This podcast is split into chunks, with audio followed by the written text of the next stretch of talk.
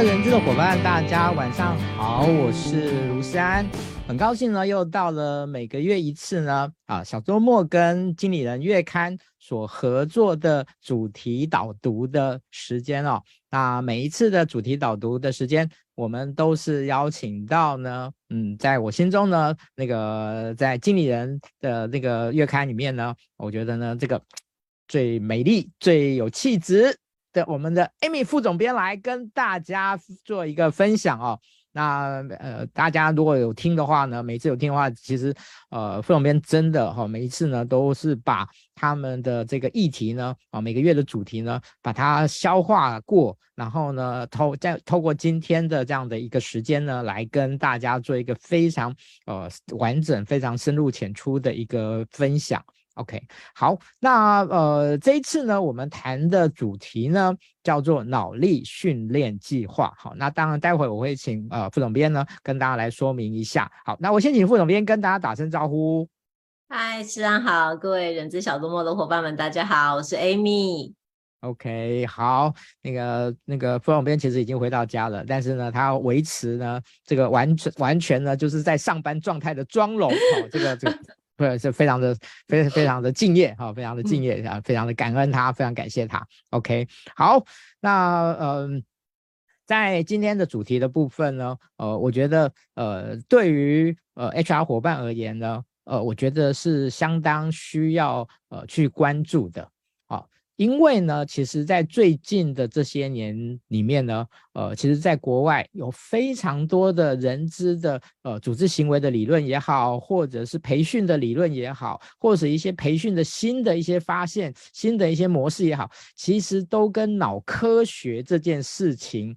呃，脱不了关系哦、甚至呢，哦、我们可以说，就是常常很多脑科学的新发现呢。会对于我们所原来所熟知的、所认知的、所习惯的，呃，一些学习的理论也好，或者是呃一些呃对于呃认知上面的差异也好，其实会产生很颠覆性的影响。哦，这个呃这一次呢，在呃今年月刊的主题里面呢，哦，我觉得他也整理了，我、我数了一下、哦，应该至少七本到八七八本书跑不掉吧？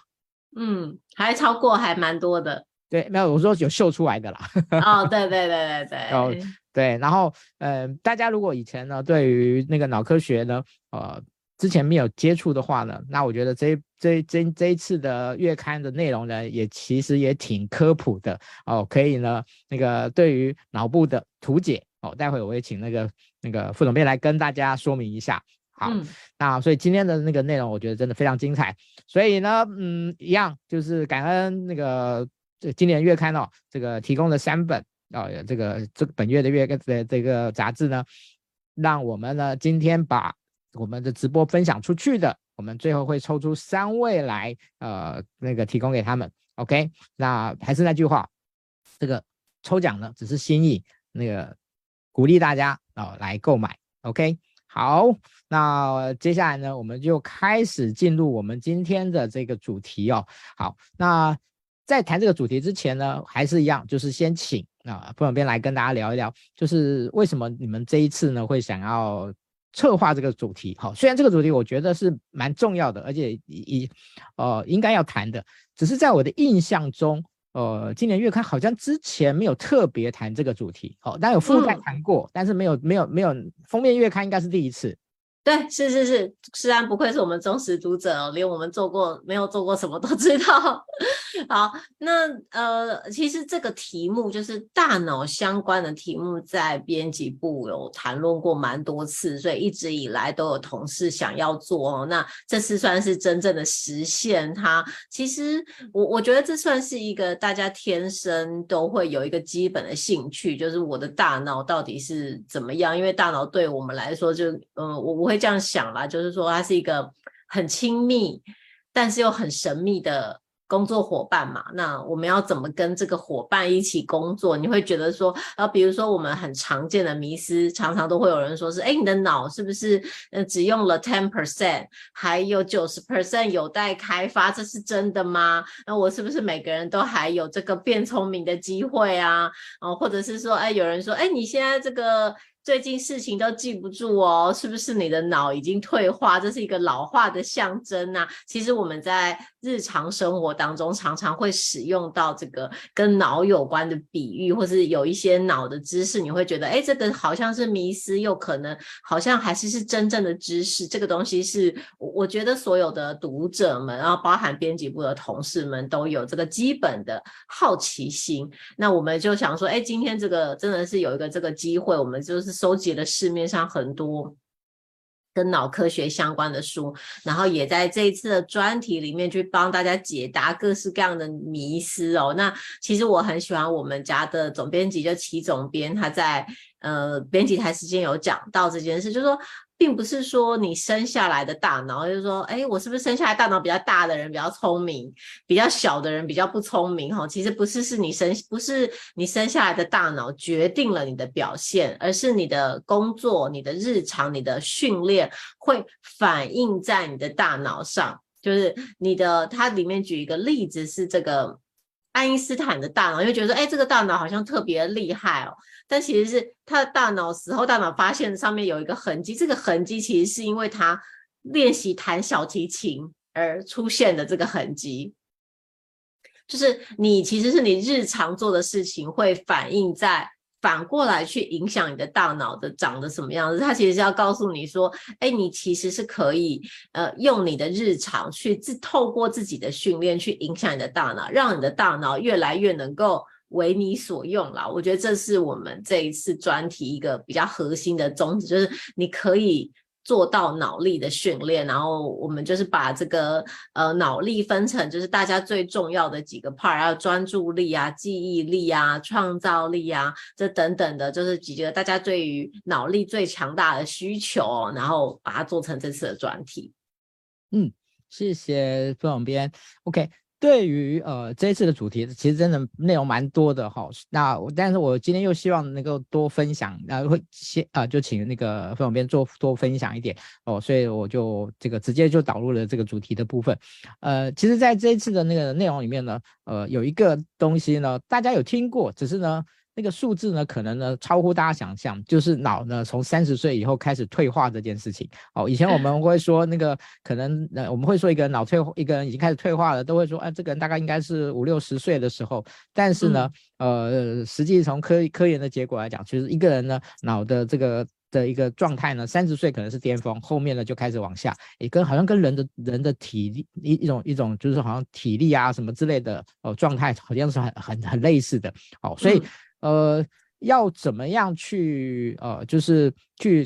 啊、呃，就是刚才您提到的是可塑性，但是我们怎么样去维持这件事，去维持这件事情呢？呃，我我我想这个反而是一个，其实很多人可能。哦，先不谈什么学习不学习、记忆不记忆的时候，可是呢，我们大家就会想说，哎，怎么样去维持那个脑的这样的一个一个一个状态的部分？哦，当然有很多的是属于那种，嗯、例如说可能吃药啊、什么培养保养品啊之类的。啊，当然我们今天不谈这些这、嗯、这些东西，嘿，我们今天就谈，如果从从某一种的锻炼的角度的话，哦，怎么样做这件事情？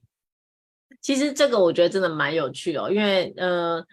我们那时候在做这个题目的时候，就是因为我们采访了这个上鼎医学呃医学影像的董事长兼执行长这个曾文义，那他其实也是他之前是台大医学台大医院的影像医学部的兼任主治医师，所以他就自己对这个脑是很有研究，因为他的父亲是受到失智症所处所苦，所以他自己也是一个失智的高危险群，所以他有帮自己做这个脑年龄的检查。然后就发现，哎，其实他的脑年龄比实际的年龄还要大，就是一个很担心自己我以后会失智，所以他就用这个事情去，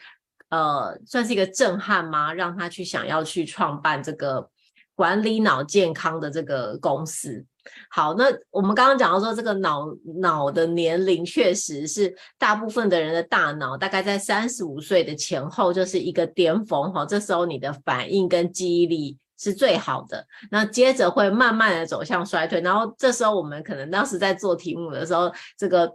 编辑部里面比较资深的同事就会觉得说：糟糕，我现在已经是 脑年龄要走下坡了，要怎么办？好，但是呢，其实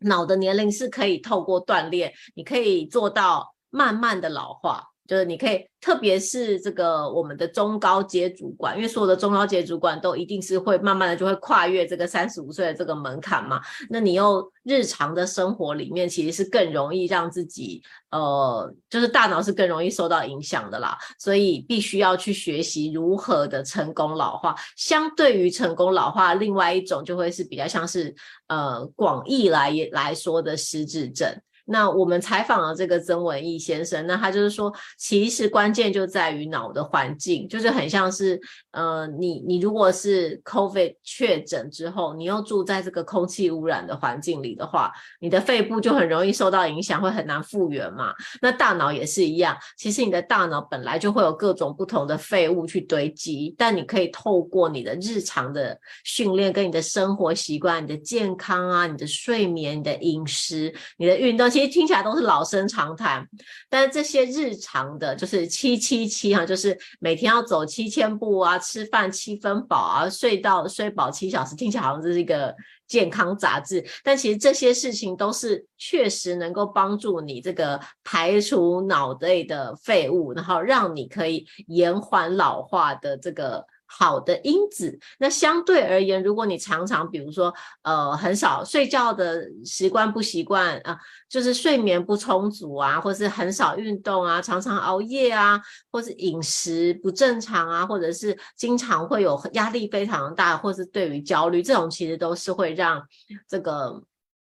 大脑处于一个发炎的危险的因子哦。所以他讲的是说，其实年轻人是比较有本钱，他是可以。有分泌比较多保护头脑的分子，但年纪变大之后，你如果不养成好的生活习惯，脑内环境就会变差。我我自己回想是觉得，我可能跟身体状态也有关系嘛。你年轻的时候可能就比较容易觉得，哎，你熬夜也没有关系，你就是身体状态是可以应付得来。但你其实到了一个年纪之后，你自然就会想要去调整你的身体状况，它可能也是比较符合你的脑健康的需求啦。就是大概是这样，所以他真的是要跟大家说，就是你要能够好好的保护你的大脑，你的大脑呢才可以跟着你一起，你知道活到老做到老。嗯，是 OK，好，在这一次的里面，其实嗯，因为我觉得如果请那个 Amy 副总编呢帮我们把那个脑的结构做一个介绍，诶，因为我觉得里面有太多名词哦，大家可能不容易想象哈、哦，那除非是用放、嗯、用放图片。那我我我觉得这个部分呢，我先我就保留。我觉得大让大家呢，如果大家有兴趣的话，真的是可以从书里面，然后从杂志里面去看。但是呢，我我对一件事情挺有趣，挺挺那个感感兴趣的，因为其实我们以前都听过这个血清素、多巴胺、脑内啡、褪黑激素这这这这些东西。但是呢，这一次里面呢，我就是就是我真的才知道说，在我们的这个对脑而言呢，可能。呃，有这么多的，就是它是怎么去刺激的，它们是怎么组合的？那里面有一个，另外还有一个名词呢，是我之前没有听过的，叫乙，因、嗯、因为第二个字我不会念，乙，你说乙烯吗？啊，乙烯胆碱啊，乙烯胆碱，嗯，哦，这个是我以前好像听过，但是好像没听过。好，那是但是呢，这一次我知道，哎，它的重要性挺大的，哦，它的重要性挺大，嗯、所以我在想说，这接下那个接下来的部分，就是呃，帮大家小小科普一下。血清素、多巴胺、脑内啡、这些激素，呃，乙酰，呃乙乙烯胆碱，诶，它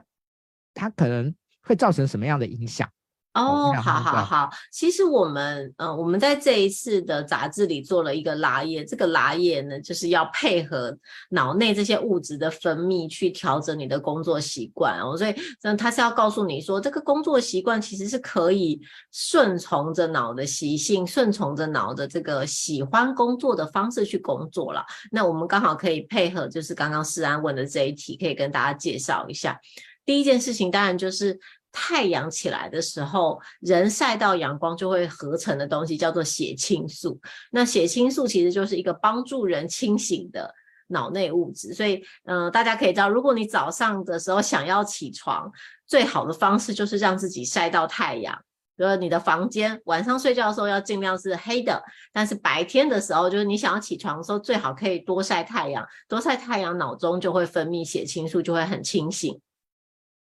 那让自己清醒，其实是最适合工作的时候。那我们这边是讲说，起床后的两到三小时，因为血血清素分泌嘛，所以你的脑部是最活跃，这个时候是很适合工作。那其实我们之前也做过很多成型人，就是成功企业家成型人的工作习惯，很多的这个企业的执行长，他是起床之后先工作。了之后才会通勤到公司去哦，那其实就是他认为他是起床的时候是在脑部最清醒的时候，血清素的程度最高的时候去工作，然后工作完之后，哎，到了一个阶段，因为其实大脑每过可能一点五小时，他可能就需要休息一下，所以也许你早上先工作一段时间，等你的大脑需要休息的时候，你就去通勤，这时候你可能就可以做比较低度需要，就比较不需要脑力的工作，你就可能去通勤。那在日常，另外一个我们就很常听到的东西就是多巴胺。多巴胺其实是大脑的奖励机制，就是说多巴胺分泌的时候，大脑就会感觉愉快或是满足、开心的这个情绪是来自于多巴胺的。所以当你在工作的时候需要有干劲、有活力的时候，你可能就需要刺激多巴胺的分泌。所以在日常生活里要怎么样可以得到多巴胺？它叫做奖励系统，也就是比如说，一个是真正的奖励，就是说，哎，你设定一个目标，然后达成它，你从你从你设定目标，想象要去实现这个目标，然后真正实现这个目标，说这这个一路上都会分泌多巴胺。那你一旦实现这个目标之后，要自立刻再去设定下一个目标，好，就促进多巴胺不断的分泌。另外一个可能性就是，哎，让自己去。呃，比如说吃点甜食什么的，这时候开心的时候，你也会有这个分泌多巴胺。好，所以但是呢，这个多巴胺之后，我们要加一个要介绍，就是刚刚讲的这个乙烯胆碱哦。到了下午的时候，我们刚刚讲早上的时候晒到太阳，血清素会分泌，你会比较清醒。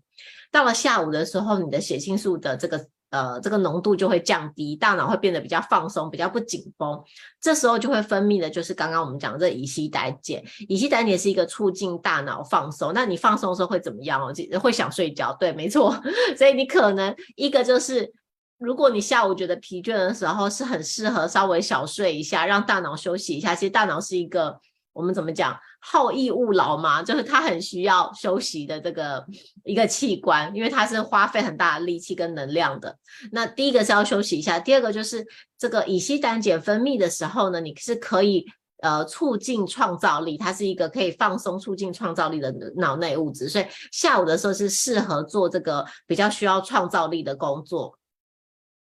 好，那到了晚上啊，到了晚上，下一个你要认识就是褪黑激素。褪黑激素其实就是一个帮助你让你想睡觉的激素哦。所以，呃，褪黑激素的话，就是你在晚上的时候，只要你不要晒到。光是包含室内的光哈，让自己在一个这个比较昏暗的环境里面，你就会从你的自律神经就会从这个交感神经是主掌活动的交感神经转移到主宰休息的副交感神经，所以其实这个对于人。就是我们平常常说日出而作，日落而息，是一个比较符合生物性的规律的。但现在可能大家都很习惯，就是因为一整天都有可能是你的工作时间，所以常常你晚上还在工作啊。我们像我们今天可能就是，哎，大家我跟诗安可能就晚上了，这个时候我们还是认真在工作，所以这时候我们的交感神经就还是比较活跃的，那可能就会就有可能会影响到今天的睡眠，对不对？我们赶快就是等一下直播结束之后，我们。就要转换成这个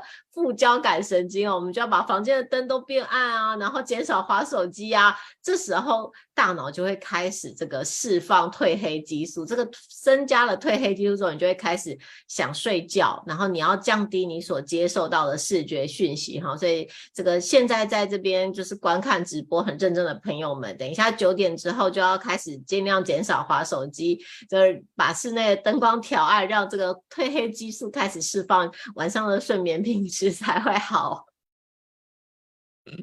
好，那个谢谢副总编的一个那个说明哦。其实，呃，也许大家都听过哈。我想这些名这些名词呢，在这最近的这些年里面，其实在很多的媒体里面都有听过。但是呢，它跟我们的脑以及我们的生活怎么样去连接这件事情呢？呃，可能大家那个比较没有办法完比较完比较完整。那这一次啊完整了解，那这一次呢，就刚才透过副总编的说明呢，哎，我觉得大家应该就嗯。啊，可以有一个大致上了解它。那这个书里那个杂那个杂月刊里面呢，有更详细的一个说明。好。那接下来呢，我们再来谈一个，就是呃，其实这次真的名词很多，好，那这真的真的有很多的一些新的发现，新的就是有关于执行力，有关于习惯这件事情。那在呃这个篇篇章里面就有提到的，就是大脑的两个系统。好，一个 S 系统，一个 Y 系统。那 S 系统的属于我们是属于所谓的反射系统啊，就是我们平常可能很惯性的会去去去执行的东西。那另外一个呢是是 C 哦，反反思系统哦，反思反射跟反思系统。好，那呃，其实我们的重点是在于呃，因为习惯这件事情很重要，因为人如果所有事情都要聚精会神的，都需要耗耗耗费心神的去处理的时候，其实。呃，其实是一件非常嗯非常伤脑筋的事情，因为人的的精力是有限的，哦，所以习惯可以让很多的人可以减少这样的一个一个一个一个精力的耗损，可是它也会限制了一个人在面对很多事情的的，就是怎么样能够有所突破的这样的一个部分，哦，所以其实在这一次的的月刊里面，其实有蛮多的部分都是在这两者之间在，也不叫纠结，而是在怎么样去取得某一些平衡的部分。嗯。所以可不可以跟大家说明一下这个关于这个议题哦，以及 X 那个所谓 S 系统跟 C 系统的这样的一个一个内容啊？了解，这应该是说哈、我们平时大脑。我们可以就是有很多事情都可以怪罪你的大脑，就是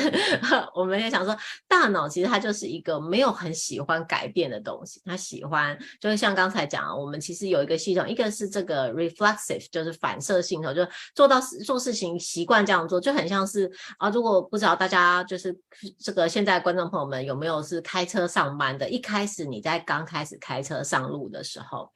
你会觉得，哎，很多事情要注意嘛，啊，后照镜要注意啊，仪表板要注意啊，左右来车都要注意。但是不是开了一段时间，你你的开车技术越来越好之后，你就会发现开车开始很像你的一个自动的行为，你就不太去需要去花那么大的力气，你开始甚至可以在一边开车一边想一些有的没有的事情，然后我等一下开会要做什么事情啊？这就是因为你的你的。大脑已经建立起了这个开车的习惯，开车已经变成是一个很像是自动化的行为，它就会降低大脑需要的能量。所以一旦你一直开同样的路线，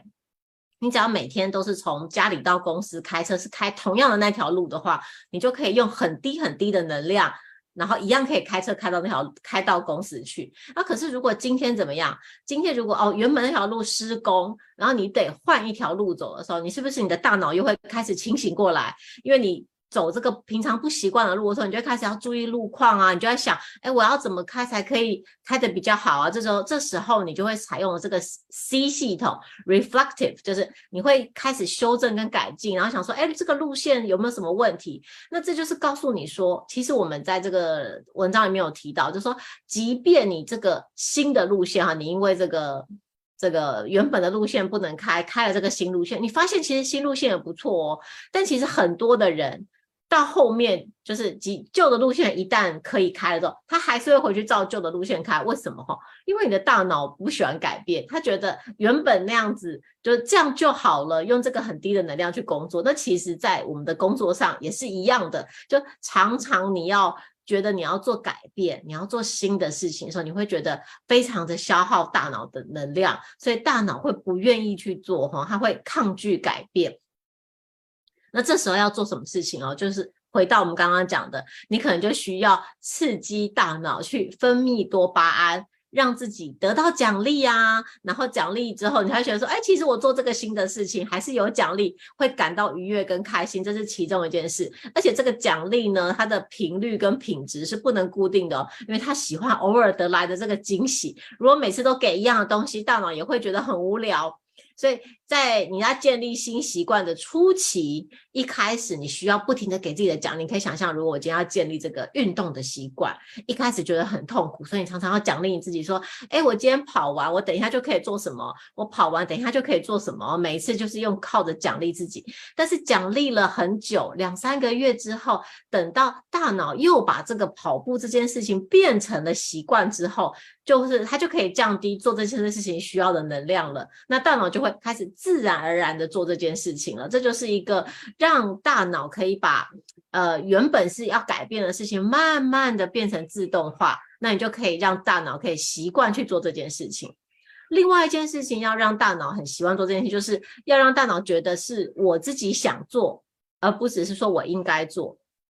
其实我们都知道很多事情，我们自己都知道。我说，哎，你应该要去运动啊，你应该要早点睡觉啊，你应该要做什么？各种你会觉得你应该的做的事情，或是你觉得很重要做的事情，但你不一定会去做，你只会做你什么？你想要做的事情。换句话说，就是你的大脑其实是非常的个人化的。你要想要你的大脑去帮你做任何事情，都需要替他找到理由，找到。他真的会想做的理由，只要比如说哦，有一些想到这个东西的心情啊，想到这个东西的细节啊，或是想要做的时候，你就立刻赶快去做。只要你有找到诱因，想做的理由，把握大脑想要做这件事情的起心动念哦，不要放着，那他就可以比较容易去完成哦。最后可能就是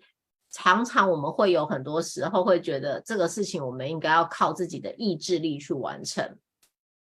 但你从刚刚我们的这个诊断篇就知道解释，你就知道说，其实大脑是一个蛮好逸恶劳，因为它要做任何事情都要消耗很多能量，所以我们就会提醒你说，不要那么多的想要仰赖仰赖自己的意志力，意志力是很强的，但是它是一个。你怎么说？它是一个限量供应的脑汁，所以你最好是要花在你觉得刀口上，不要一整天所有的事情都会不停的让你动用你的意志力。这样你可能白天工作已经很累的时候，你就发现晚上回家面对你的小孩，你可能更难控制你的脾气，因为你白天的时候你的意志力已经消耗殆尽了，就是。意志力其实是一个限量供应的事情哦，你不管你只要你做任何的决定，做任何的决策，全部都会需要使用意志力。你反而应该要尽可能的去节约意志力的使用，减少日常要做的决策，让你把这个决策的能量去花在少数你觉得非常重要的事情上面。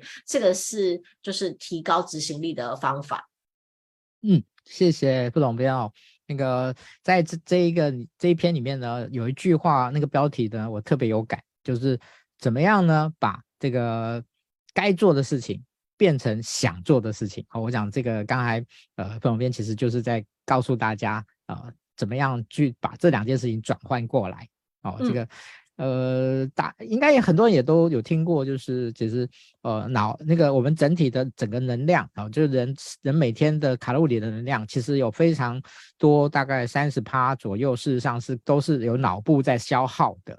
哦，所以呢，它是一个非常耗能的的一个的一个东西这样子哦，所以它不能不好逸恶劳，它如果不好，它如果不好逸恶劳的话，我们人就被榨干了，人就很累很累，对对对，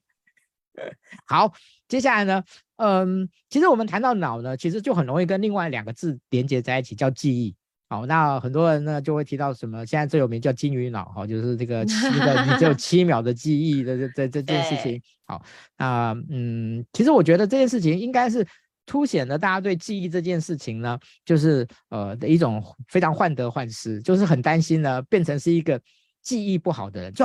其实你知道吗？你你当你说一个人记忆不好的时候，其实他会有很多附带的的负面的东西，好像在贴贴到这个人身上。好、哦，所以所以怎么样把记忆这件事情维持在一个水准之上？我觉得这也是呃呃，就是大家所很很很担心的、很 care 的，或者说，因为大家现在要记的东西很多，所以我用什么样的方法能够把记忆这件事情呢，能够更有效率的去做？我想这也是脑科学里面这几年呢，其实提供了很多的 idea。好，我们就请那个副总编来跟大家说一下。好，我我我自己我自己就常常说我自己是这个金鱼脑，就是我常常觉得我事情很多都记不住，然后然后可能很多事情讲过我就忘记，然后其实大脑是这样，就是你每天大脑很多事情有。非常非常大量的资讯会进入你的大脑，不管是你眼睛看见的、耳朵听到的、鼻子闻到的、嘴巴尝到，其实会有非常非常大量的资讯都经过你。但是经过了之后，它不一定会留下来，就是因为资讯的量太大了，所以大脑需要去选择到底要记住什么东西。不然大部分的时候，就像刚刚讲，要要做很多事情，大脑都会需要耗掉能量嘛，所以它基本上就是尽量。只记得他觉得重要的事情，哈，大脑觉得重要的事情，其他事情他都不记得。所以我们要去做的事情就是。必须要让大脑知道这件事情是很重要的，所以这时候我们要先去区分，其实记忆有分两种，可能蛮多的这个观众朋友们都知道，就是呃，我们是分成这个短期记忆跟长期记忆哦。短期记忆就会比较像是，哎，我现在等一下跟你讲一串数字，然后你立刻附送了这串数字，这就是短期记忆。好，但是如果我明天再问你同样这串数字，你可能就已经忘记了，因为短期记忆是立刻就会解，立刻就忘掉的，但是长期记忆就会比较像是我们小时候，呃，学骑游、学游泳啊，学骑脚踏车啊。哦，你可能长大之后没有时间常常去游泳，或是很久没有骑脚踏车，但是一旦你又开始骑了，你一旦在坐上脚踏车，你很自然而然的就会再想起来脚踏车怎么骑，这就是一种长期记忆哦。那如果你要把一件事情记得住，你就需要去。连接，让这个你要记的事情进入你的长期记忆。好，那接下来我们就会讲什么样的事情可以帮助你进入长期记忆哦。就第一件事情就是这件事情需要是很多很多细节的事情啊。如果你可以长期的密集的做这个训练，训练到这个大脑中间的神经元尽力了连接。这边可以跟大家举个例子哦，我们在这个有一本书叫《大脑解密手册》里，他就有讲到说，因这个计程车司机呀、啊，他他因为他要去考计程车执照的这个营业执照的时候，需要做密集的这个训练，他需要对这个地图了若指掌，对每个建筑物非常了解。好，那他了解之后，他他们后来去。观察这个计程车司机的大脑，发现这个计程车司机的大脑，它的海马回，海马回就负责空间记忆的部分，负责这个大脑中间的海马回是比一般人还要大的。计程车司机的海马回比一般人的海马回要大，就表示什么？因为计程车司机在训练他的空间记忆之后。他的训练到他的大脑的都长得开始跟别人不一样，他对于空间记忆是非常强的，就告诉你说，当你要把一件事情记住的时候，你需要反复的、密集的训练。然后第二件事情就是，因为大脑一次想要记住的事情不多，所以你最好是你每一次要记的东西是比较简单的一个讯息，或者是把两三个东西组在一起，就是像我们刚刚讲那个数字，如果我给你一连串十个数字。都是没有关系的数字，你可能会觉得比较难记。但我把它分成，就是哦，我们现在分成有三个数字是单数，三个数字是偶数，那你心中就会有两个组别。那我再告诉你单数是哪三个，偶数是哪三个的时候，你可能就会觉得它比连串的六个没有关系的数字更好记了。这就是一个组块。第三件事情就是要配合感官的刺激。我们为什么会说这个母语特别容易记住？因为母语是爸爸妈妈跟你讲的语言，它就不只是你在课堂上听到，对不对？你会听，你在学这个语言的时候，你同时会看到爸爸妈妈的脸，会闻到爸爸妈妈的味道。所以你同时会有听觉，会有嗅觉，你甚至会有哎吃东西的时候一边吃一边记得这个字，你还甚至会有味觉。你同时对于这件事情有越多的细节的时候，你是越容易记得的。所以他要告诉你，如果你想要学其他的语言，最好也能够用这个方式，就是沉浸式的学法，尽可能让这个语言跟你的情境相结合。哦，你同时看，同时听，它会同时影响到让大脑，比如说你如果只是看这个书，那就会影响到大脑的视觉功能部分嘛。但如果你是又看又听，那你的大脑的听觉的部分也会受到影响，也会起反应，那你就更容易把事情记起来哦。所以，对于一件事情的细节跟意义跟线索越多，越容易记得。那越容易在这个情境当中去经历这件事情的话，是越容易记得。或这个情境会包含，比如说每天每一个时候跟这个时间地点有关的事情。哎，你通常不用知道。哎，你明天早上进公司的时候，你会知道，假设有桌子不同位置改变，你可能会很自然觉得，哎，哪里怪怪的。这就是一个跟情境有关的事情，不用特别经历，不用特别去背，你可能也会知道，或是一直不停的附送而得来的这个事情啊，每天去。重新的去 review 这件事情，也会帮助你容易记得哦。这以上这几个都是可以呃训练大脑记忆力的方式哦。希望大家可以就是不要都跟我一样，常常要说自己 金鱼脑。呃，其实这次内容真的很多哈。其实我本来是希望说把看能不能把这个一个小时里面谈完，但是我后来发现到这个太太太为难了，太为难了，太有好，所以呢，我我可能就会把原来预定好的呢，呃，我觉得挑几个，我觉得挑出一些我觉得更有趣的，好，然后更很更重要的这样的，不是说其他不重要了，我是说大家可能会在这个线上来听的时候呢，会更觉得更更容易去理解的，好的一个部分，好，例如。这个一心多用这件事情，哦，专注力这件事情，哦，听音乐的这个上工作的时候要不要听音乐这件事情哦，那嗯哦，这个我我想各位都没有以以前，其实我这个我也不知道，就注意力可以分成哪些种类这件事情，哦，因为我觉得呃任何事情要想要优化，那就一定要有一些框架，一定要有一些定义，好，所以呢，各位，好，这个接下来呢，我请那个 Amy 旁边来跟大家说明一下。哦，关于专注力、一心多用、听音要不要听音乐这件事情，哦，以及这个注注意力分类这件事情，哦，这个其实很重要哦。只是以前我们以前大家很多很多人都是很笼统的去去看待这件事情，哦，那其实这个是脑科学里面可以给我们很多答案的。嗯，我我觉得大家不晓得，因为我们其实之前我们经理人也之前也做过像是深度工作力啊，或是专注力相关的题目，就是呃，其实这近年的书市上也蛮多都在讨论这个专注力，为什么哈？就是甚至我记得有一本书，它的书名就叫做《救救手机脑》。他就是在讲，其实你我们现在其实很常常，你的专注力、你的注意力是被打断的状况，或是你很习惯一边做什么事情，然后一边在用手机。这个是，哦，对于大脑而言，这样其实是做两件事情，你会你的你的注意力是常常在两个东西中间跳来跳去。那这个长期下来，对于大脑而言是，大脑就会习惯一心多用。然后它会导致你专注于在一件事情上的能力是下降的。我我觉得大家可以想想看，你是不是也是有点这样？就是你是不是呃经常的一心多用，导致自己想要专心的时候会反而没办法专心哦。其实我们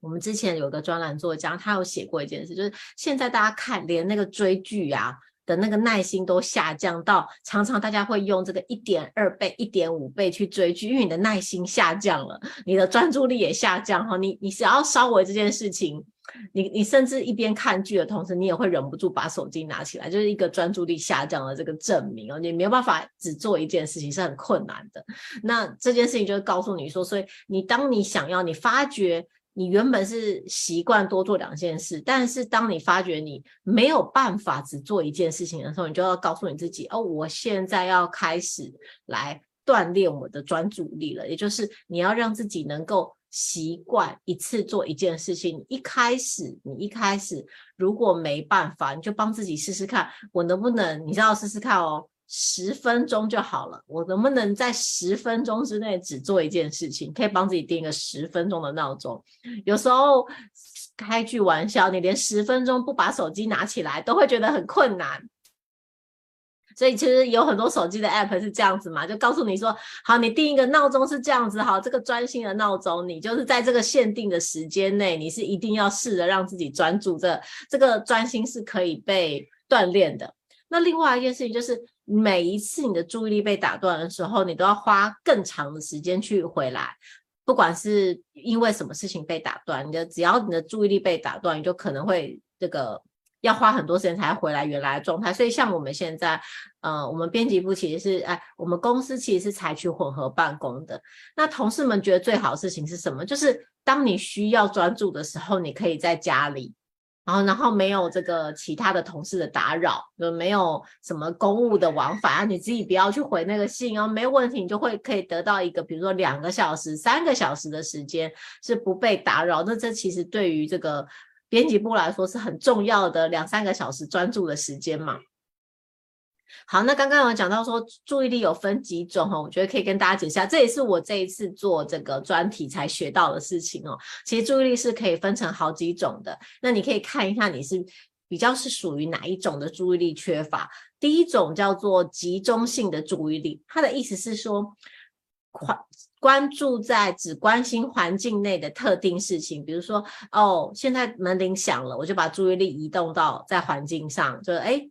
门门口有人进来了这种。特别关注在这环境中某一件事情上面的注意力，那这种事情就是你如果你的环境很安静的时候，你就可以有这样子的注意力。但如果你的环境很嘈杂，或者你的环境有很多声音跟视觉方面的刺激，你就会很难有这个集中性的注意力。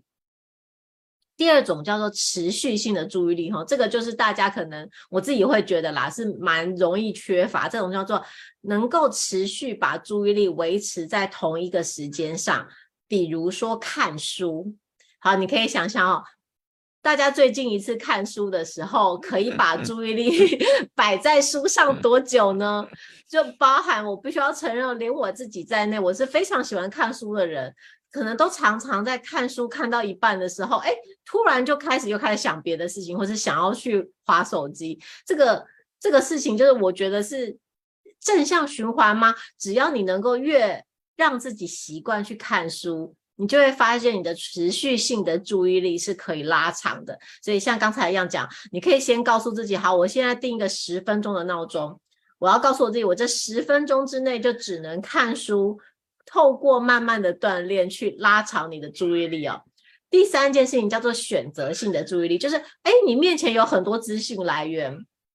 那比如说你在用电脑，然后这同时旁边有讯息跳出来啊，这个信也有也有这个收件夹也来了，那你是不是可以选择去只只注意你需要注意的事情？那其实这时候你就要需要靠环境来。这个控制你，就比如说哦，没有完成的事情，是不是常常会让你挂心？那你就应该要把它，比如说先写在旁边的纸上。其实大脑是可以做到这件事的，就很像是你先写在 To Do List 上，你就比较不会一直去想到这件你没有做完的事情。这个选择性的注意力就会被你保留下来。但你如果常常拖延，你就是在做 A 工作的时候，你的脑袋里会同时开始在想这个 B 啊、C 啊、D，我都还没有做完，要怎么办？哈，这这就你的选择性的注意力就会下降。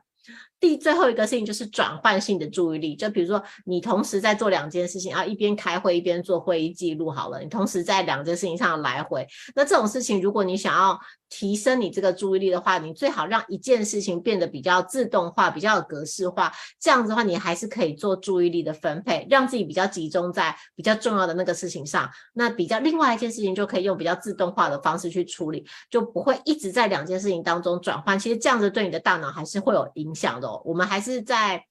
就最主要你需要能够做的锻炼很简单，就是尽量让自己一次只做一件事情。说起来很简单，但其实做起来非常困难啦。我们自己都在这个手机、跟电脑、跟网络的世界里，其实要能够一次做一件事情是，是我自己也承认，觉得真的是蛮困难。但是这次做完这个专题之后，会让我更觉得，哦，好，我要再继续好好的念书，一边念书一边 锻炼我的专注力。嗯，因为我自己也非常非常的惭愧，这样子，就是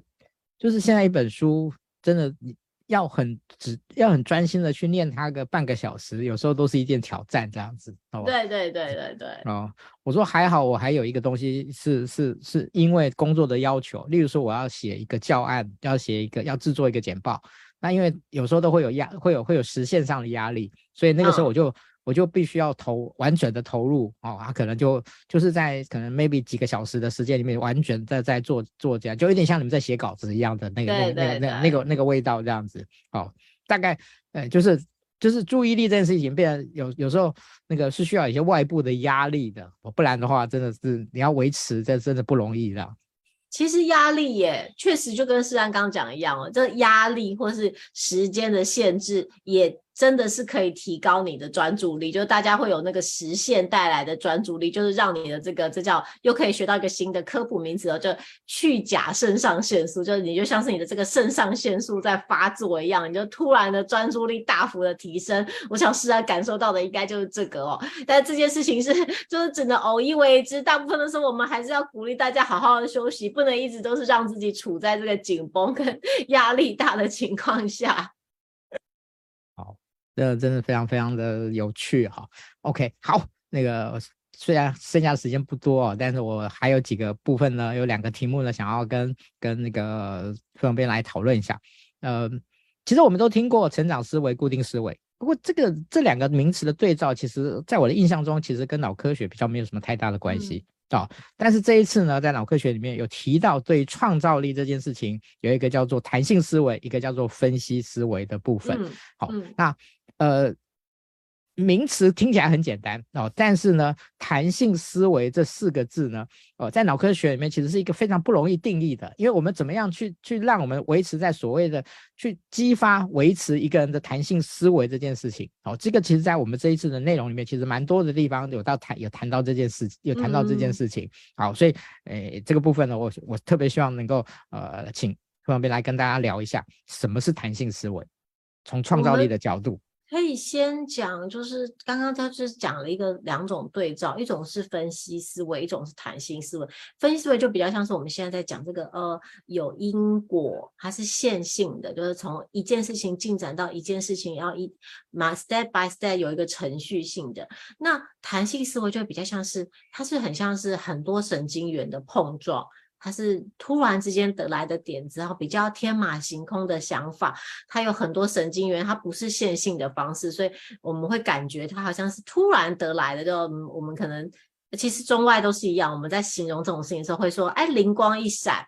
或是有一个缪斯这样子，有一个有一个这个好像突然之间得来的点子哈。那但是就是说呃。平常因为日常我们的工作大部分的时候都是使用分析思维，就是一个线性的逻辑的方式，所以当你要运用弹性思维的时候，就会比较不晓得，就未必知道要怎么样去召唤自己的弹性思维，它就很像我们刚刚讲。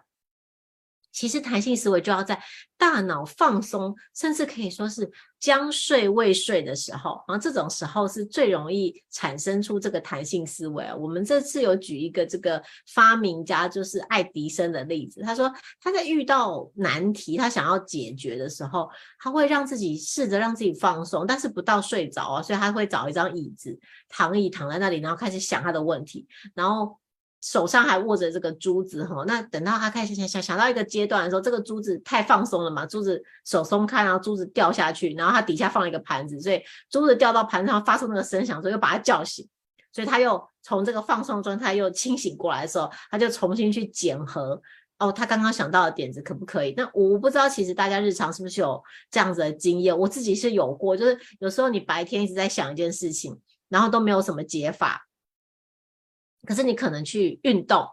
或是你去洗澡，或是你啊晚上下班去散步，然后或者你甚至你在睡觉的时候，哦，你开始进入休息的模式的时候，反而白天在思考的那件事情。就解开来了，你突然之间就想到，因为其实你的大脑只有接到这个任务，就也接到你要思考这件事情的任务。然后，那你当你在休息的时候，你的大脑其实还是在持续的运作，但它比较放松。大脑比较放松的时候，就可以召唤出它的这个弹性思维。就因为如果你白天思考的时候没有得到答案，那表示哎，你可能用这个分析思维没有办法得到答案嘛。但当你开始去放松，你做一些啊，你去下厨或者你去洗澡，大脑很放松的时候，那你可能就是。哎，你的弹性思维这时候就会出来扮演他的该扮演的角色，他可能就帮助你想到一个解决的办法喽。那这个边的话，就是当你有一个需要创造力的时候，你可以怎么讲？就第一个就是让自己的身心放松啊，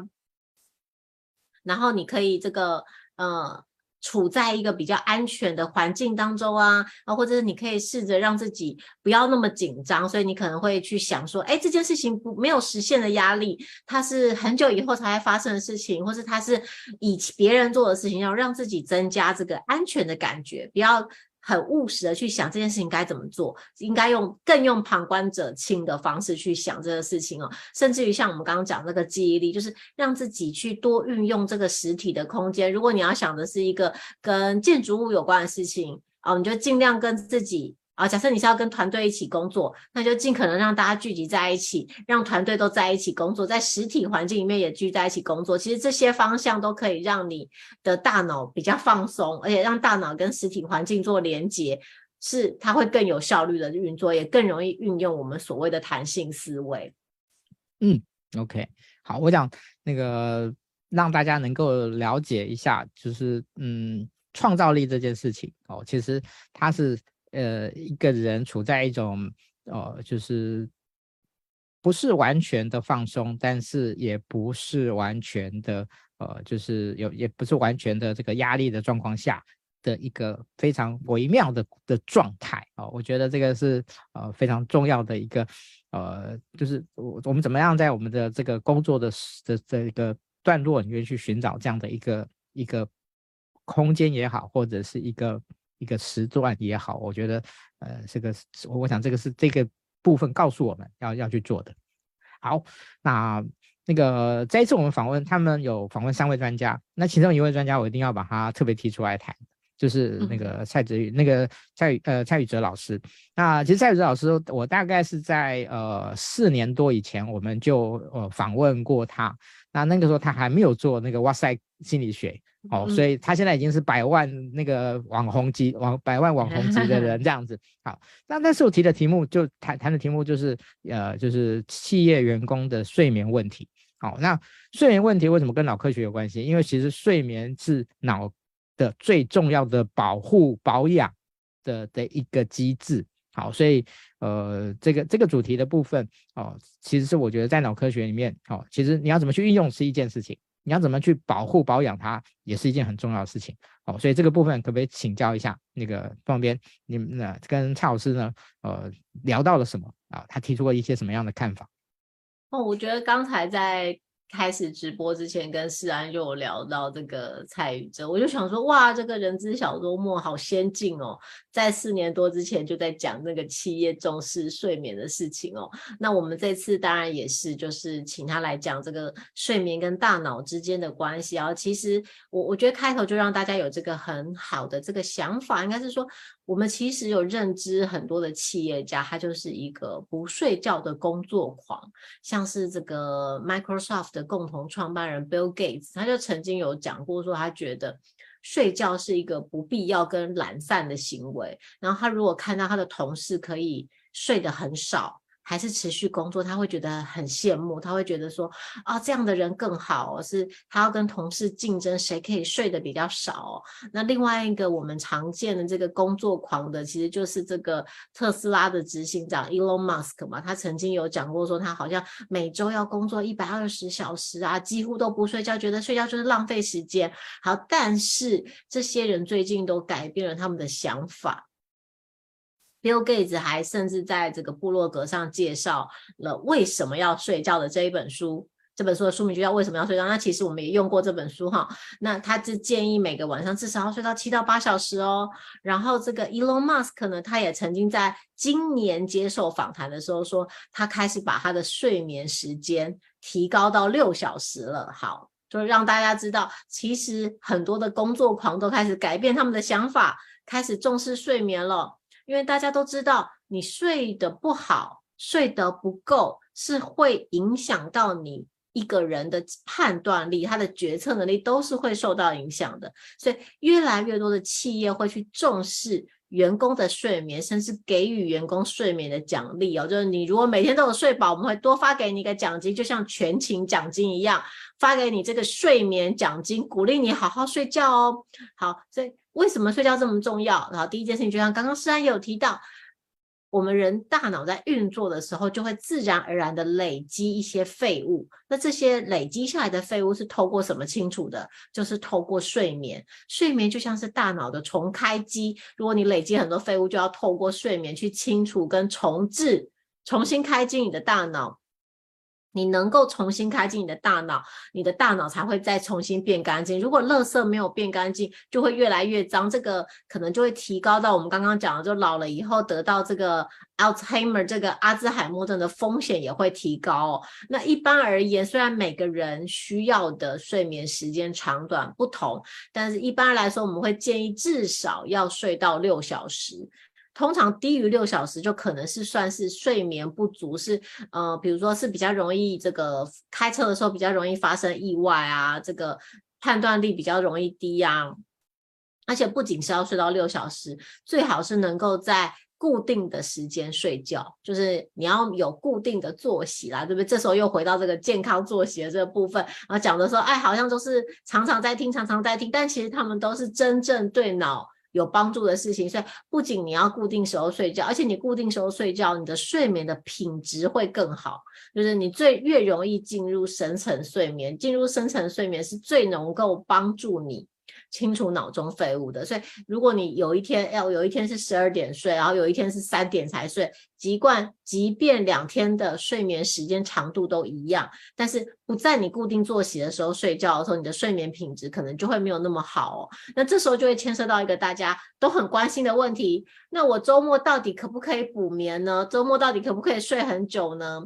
他，那我们这边那个蔡哲老师的建议就是说，是可以多睡一点，但是不要再打乱自己的生理时钟了哦。不要说你平常都睡六小时，然后到了周末我就一口气睡个十小时。把它这个电全都充回来，其实这样子是打，反而是打乱你的身体时钟，你的身体会不知道什么时候该睡觉哦。那最好是只要差一点点就好了，你再多睡一些些，但是还是维持，甚至于维持跟平常一样的作息，是对于大脑最好的这个保护大脑的方式。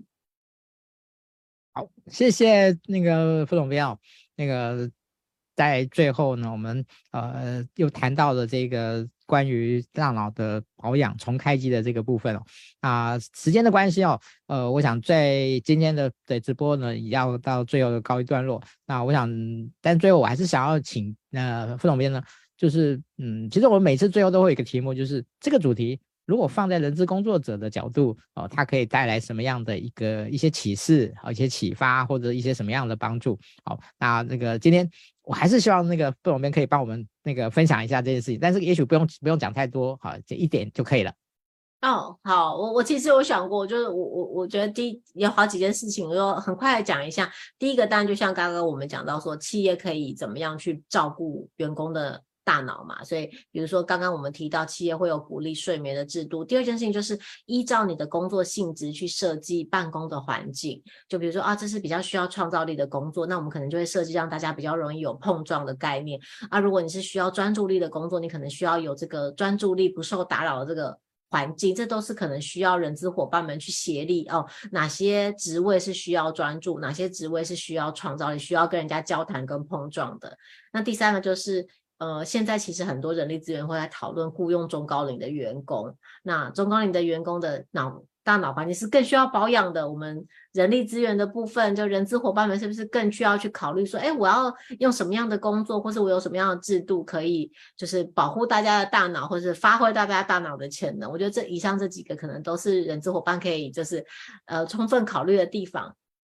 好，谢谢副总编，感恩你们每一个月呢都特别播控哦。其实播控不是重点，其实呃那个他那个副总编要花时间呢，把这些东西呢，呃这些本来可能在文字上的东西，然后他要把它那个。能够，虽然说这个是他可能上个月的这样的一个工作的成果哦，但是呢，要把它整个整个记，就是把它内化出来，然后分享给大家，其实这真的不是一件容易的事情。所以呢，我可以肯定那个副总编的脑的状态其实是不错的。谢谢谢谢谢谢。OK，好，谢谢大家的观赏，也谢谢副总编的一个分享。那我们今天的直播呢，就到这边告一段落，我们下个月见，拜拜。